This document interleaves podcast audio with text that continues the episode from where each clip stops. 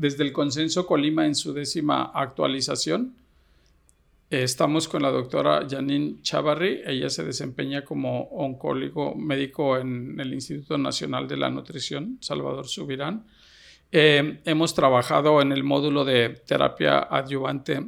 Doctora, ¿qué se ha incorporado como herramientas para toma de mejor decisión en las pacientes en cáncer de mama temprano? Muchas gracias por la pregunta, Efraín. Pues sí ha habido algunos cambios en las recomendaciones sobre el uso de firmas genómicas que tiene que ver con las publicaciones y actualizaciones de algunos de los estudios, eh, el Taylor X, el eh, RX Ponder y algunas actualizaciones eh, de las firmas de 70 genes.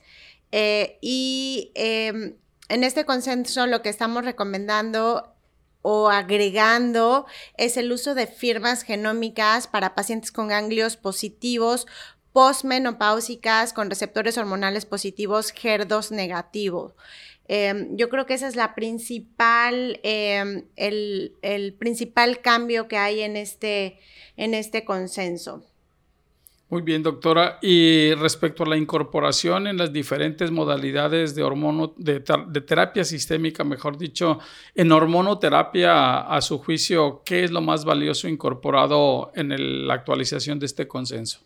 Bueno, hay em, tres cambios importantes, Efraín, en las pacientes con receptores hormonales positivos, HER2 negativos se incorpora el uso de inhibidores de CDK4-6 en la adyuvancia en pacientes con eh, factores de alto riesgo, específicamente abemaciclib, eh, por dos años, de acuerdo a los eh, resultados que se publicaron del estudio Monarchy, donde se ha visto que hay un aumento en la sobrevida libre de enfermedad invasiva.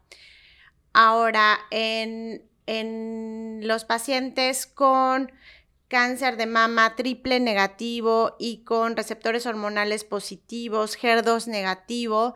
También eh, se incluye ahora el uso de inhibidores de PARP en adyuvancia, específicamente el olaparib por el estudio que se publicó, el, el, Olimpia, y su actualización a cuatro años, en donde ya se ve que hay un aumento en la sobrevida global en eh, las pacientes. Especifica muy bien cuáles son los criterios de inclusión en estos estudios, eh, en pacientes específicamente de alto riesgo en estos dos subgrupos em, de cáncer de mama.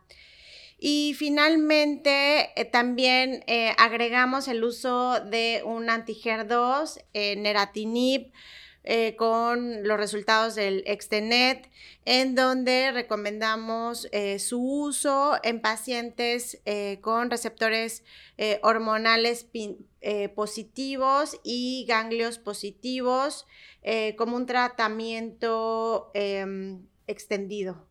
Pues doctora, sin duda, eh, avances extraordinarios y resaltar que ese cáncer de mama temprano es un territorio de planeación de curación y eso le da mucho más importancia. Habíamos visto resultados en cáncer metastásico y sin duda que eh, hoy que hablamos en México de cáncer de mama temprano y sus avances en términos curativos, sin duda un avance ya plasmado en el actual consenso. Gracias, doctora. Muchas gracias. you